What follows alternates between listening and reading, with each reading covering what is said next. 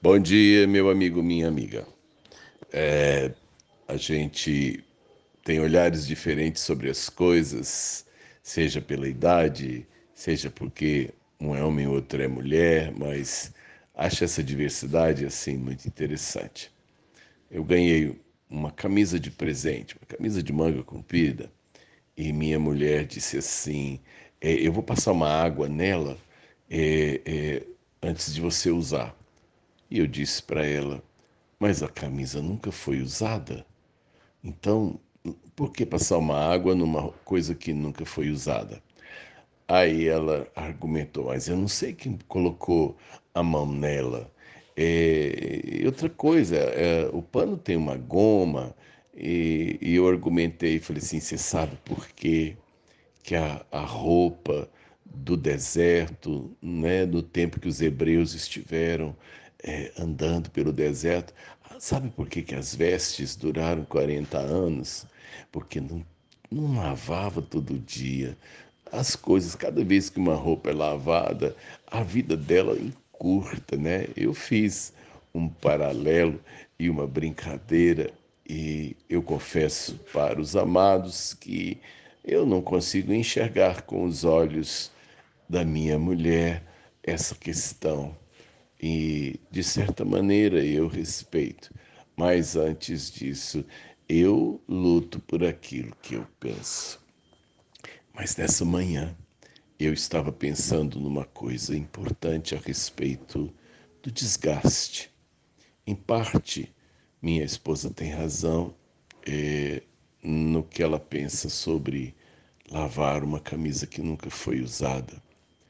Mas, por outro lado, também quando eu penso em um, um total de 2 milhões de pessoas vagando por um deserto, sem condição de plantar, sem condição de colher, de vender, de comprar, tendo que viver completamente à deriva do cuidado de Deus. Isso é uma paz imensa, porque foi Deus que os tirou do Egito. O Egito tinha o mínimo de, de tudo. Eles, eles tinham um teto, eles tinham uma panela de coisas para comer, eles tinham uma rotina e de repente Deus os lança nessa mais absoluta falta de condições. É, fica parecendo mesmo que às vezes Deus não pensa nas nossas necessidades.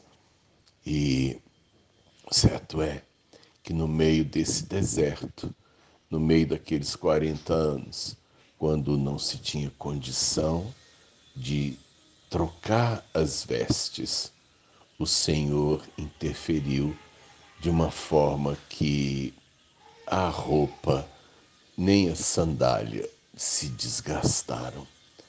Assim, portanto, é, eu vejo o sobrenatural de Deus nas condições em que o Senhor nos põe.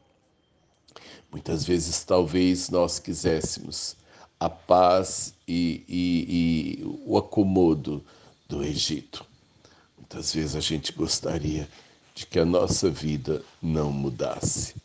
Tal como uma criança ainda dentro do útero da mãe está numa situação aparentemente tranquila, tem água, tem calor, tem comida, tem proteção.